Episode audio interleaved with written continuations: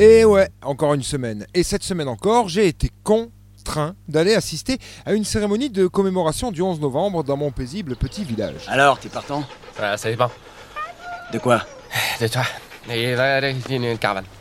En effet, ma fille aînée s'était portée volontaire pour lire quelques noms parmi ceux des héros de la commune, à jamais poilu, puisque parti dans l'horreur de la Grande Guerre, et je ne pouvais qu'assumer mes responsabilités paternelles et y être présent, malgré une farouche envie de plaid et de chocolat ultra transformé. Loin de moi l'envie de manquer de respect à ces gars-là, qui n'avaient pas leur mot à dire, mais ce genre de cérémonie d'auto-célébration de la République, perso, c'est pas ma cam. hein. Le jour du 14 juillet, je reste dans mon lit douillet. La musique qui marche au pas, cela ne me regarde pas. Oui, bah j'avais rien avec le 11 novembre, et si j'avais sorti ça... Personne n'aurait rien compris. Bref, tout ça pour dire que j'ai expliqué à la prunelle de mes yeux que j'étais très fier d'elle, mais que dans la famille, ça se faisait pas trop de saluer un autre drapeau que celui de notre club de foot préféré. Mais que bon, comme il y avait un apéro offert, j'allais quand même y aller. Espèce de gros connard. Donc une pause moins reposante que prévu dans une semaine qui ne m'a pas beaucoup inspiré, il faut bien le reconnaître. Cela dit, j'avais bien noté quelques blagues bien pourries à vous partager ici, notamment celle-ci, suite au kidnapping de cette jeune joggeuse pour qui tout le monde imaginait hélas le pire, et qui heureusement a réussi à échapper à ses ravisseurs et à trouver refuge dans un kebab. Ah mais ça moi, je l'ai toujours dit, hein, dans les pires situations de crise, dans les pires bad trips, un kebab te sauve toujours la vie. Sinon, j'avais aussi noté, euh, suite à sa mise en examen, que franchement, c'est promis, où que j'aille désormais, je n'irai plus dormir chez l'habitant.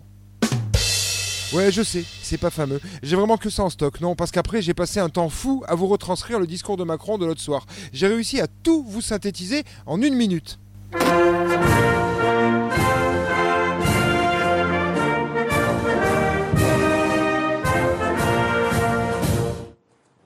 Françaises, Français, mes chers compatriotes de métropole, d'outre-mer et de l'étranger. Grâce au pass sanitaire et à la stratégie mise en œuvre depuis le mois de juillet dernier, nous sommes parvenus à maîtriser 51 millions d'entre vous. Nous pouvons continuer à maîtriser la situation si chacun d'entre nous prend sa part. Cette situation heurte le bon sens. Même si je sais combien cela est difficile, il le fallait. Nous sommes en train progressivement tous ensemble de réussir, de faire en sorte que chaque Française, chaque Français, des 6 millions d'entre vous qui n'ont encore reçu aucune dose de vaccin, se trouve au chômage, être libre dans une nation comme la France. Certains pensent ce rêve inatteignable. Il suffit d'ouvrir les yeux pour mesurer combien nos intérêts se rencontrent et s'accordent.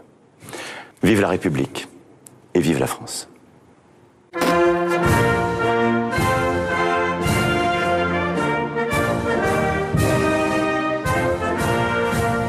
Allez, je vais aller réviser mon Jean-Marie Bigard et mon Patrick Sébastien. Les fêtes approchent. hein. Bonne bourre, mes petits futurs anciens combattants. T'as compris quelque chose à ce qu'il a dit, toi Parce que moi, j'ai pigé canal. C'est pas ce que je vais faire.